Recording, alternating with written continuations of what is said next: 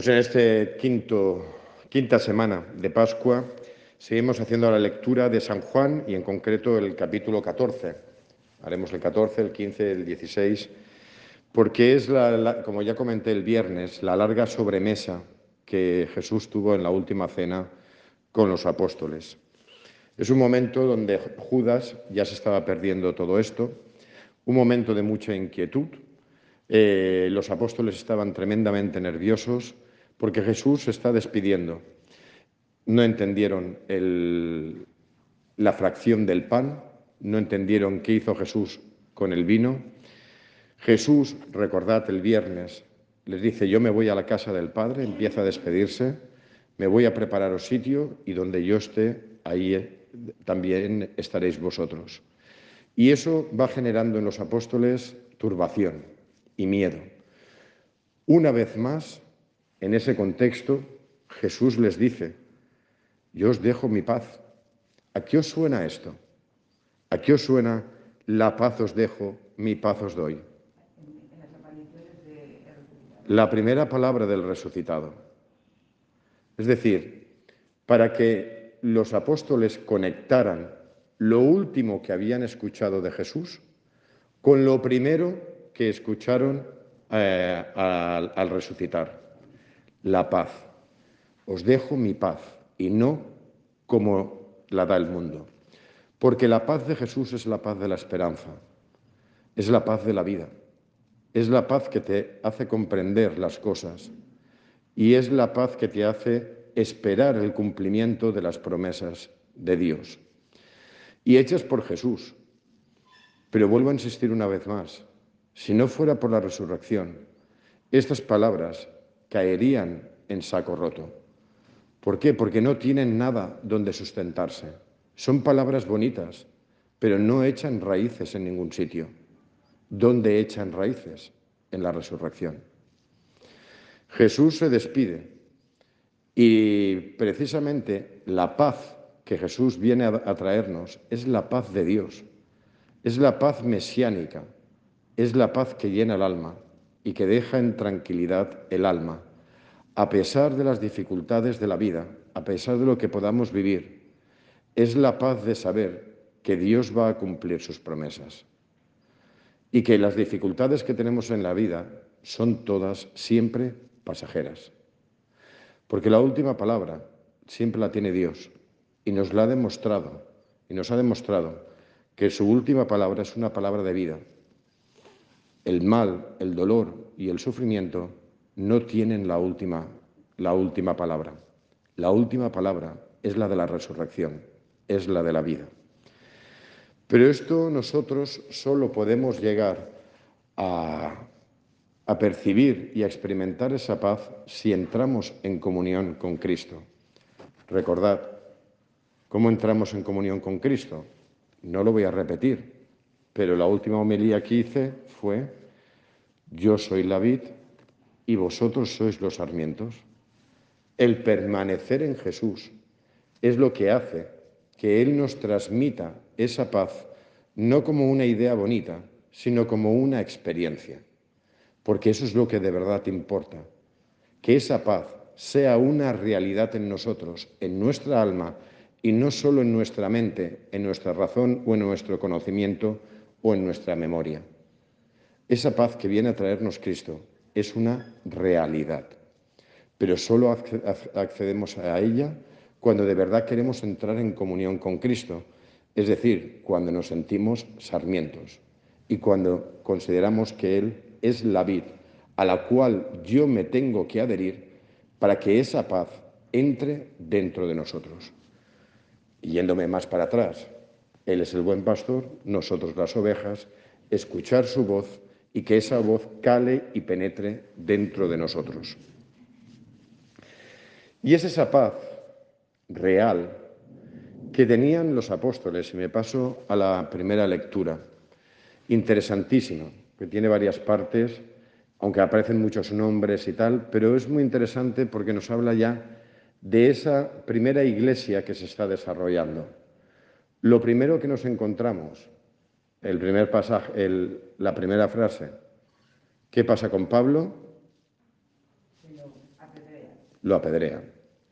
Pablo, Pablo en este momento está en Listra, en el suroeste actual de, Turquía. Todas esas ciudades que aparecen, Iconio, todo, todo esto está por ahí, por el, suroeste de, Turquía. Es uno de esos viajes que acompaña a Bernabé. No él, no es él el protagonista todavía.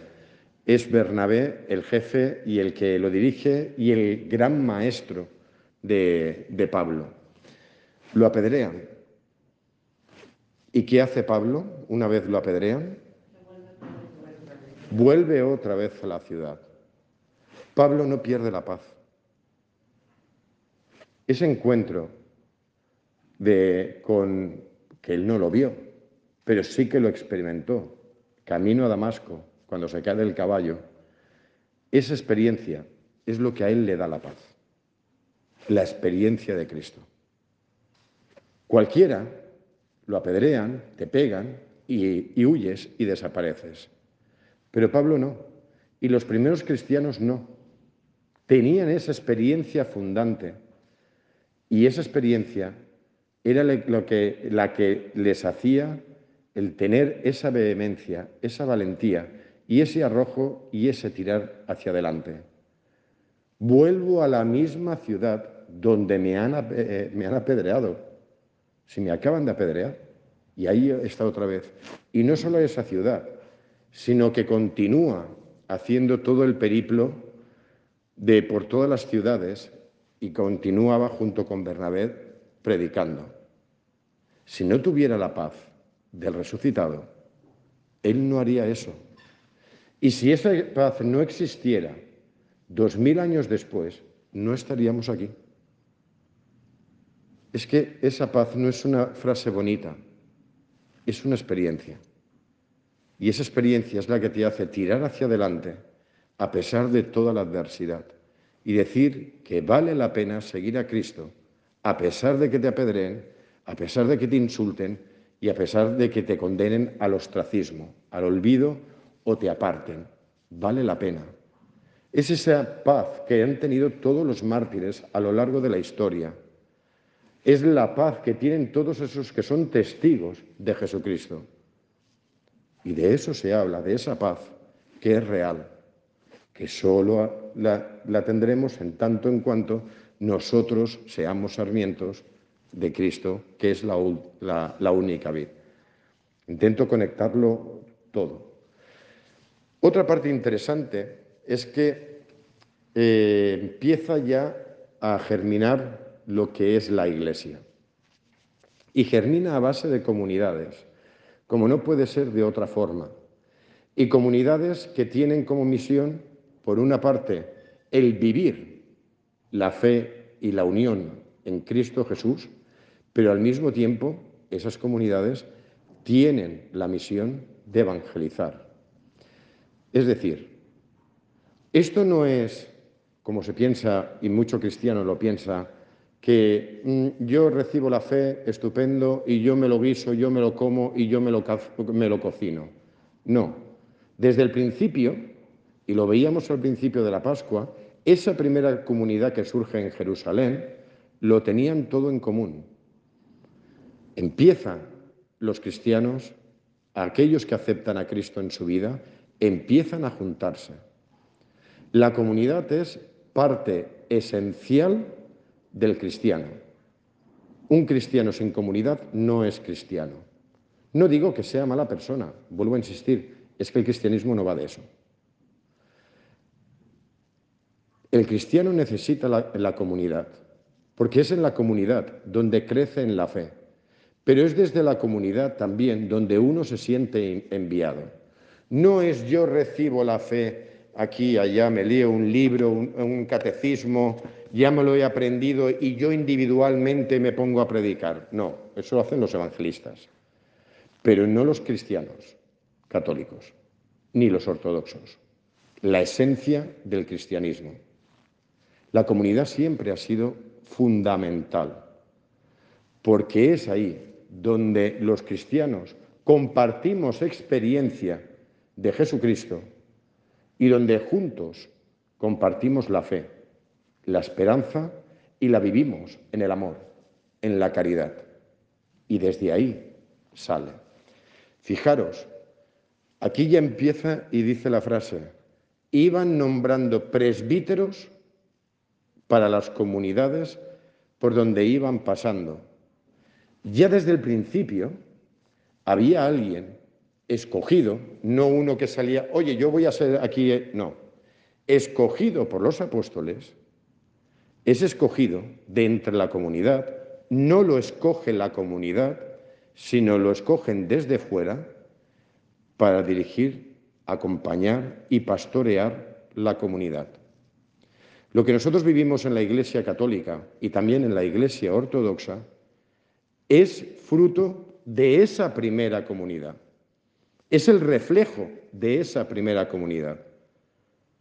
¿O esta comunidad no tiene un presbítero al frente? ¿Habéis escogido vosotros al presbítero? No. ¿Quién lo ha escogido? ¿Y el arzobispo qué es? Sucesor de los apóstoles. Esa misma estructura originaria, unos 20 años después de la resurrección, es eso mismo que había, es lo mismo que hay ahora.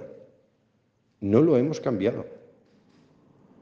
Seguimos siendo ese fiel reflejo de esa iglesia originaria, con la misma estructura, tal como empezó, pues así es como nosotros nos organizamos porque nuestra mirada siempre mira al pasado. ¿Qué hicieron los primeros? ¿Qué creyeron los primeros? ¿Cómo se organizaban los primeros? Los primeros, los que fueron testigos de la resurrección. ¿Qué hicieron? Pues nosotros hacemos lo mismo, salvando las distancias de dos mil años, pero la esencia es la misma.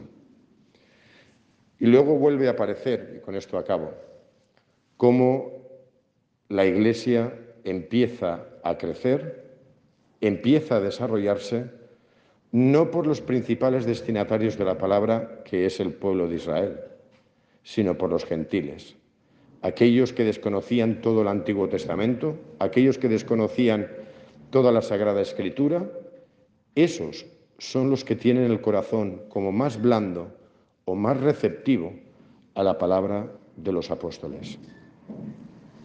La Iglesia se ha desarrollado porque ha habido paz y ha experimentado la paz del resucitado. La paz que sigue estando dentro de la Iglesia. Y es la paz que Cristo nos quiere dar por medio de la Eucaristía y por medio de hacer realidad su palabra en nuestra alma, en nuestro corazón. Por eso la Iglesia ha durado dos mil años, porque todo lo que ha dicho Jesús se cumple y se sigue cumpliendo.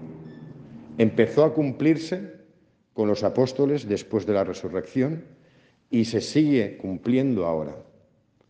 Pero de la misma manera que hace dos mil años, hay algunos que abren el corazón y otros no lo abren. Unos lo experimentan y otros no. Lo mismo que ocurrió hace dos mil años sigue ocurriendo hoy. Que Dios en su inmensa misericordia continúe regalándonos su paz, esa paz que tanto necesitamos, pero es la paz que echa raíces en la esperanza de que Cristo está vivo y que Él va a cumplir sus promesas de vida en nosotros. No olvidemos que la paz siempre se sustenta en la esperanza, en la esperanza de poder estar algún día en la gloria y en la plenitud con Cristo.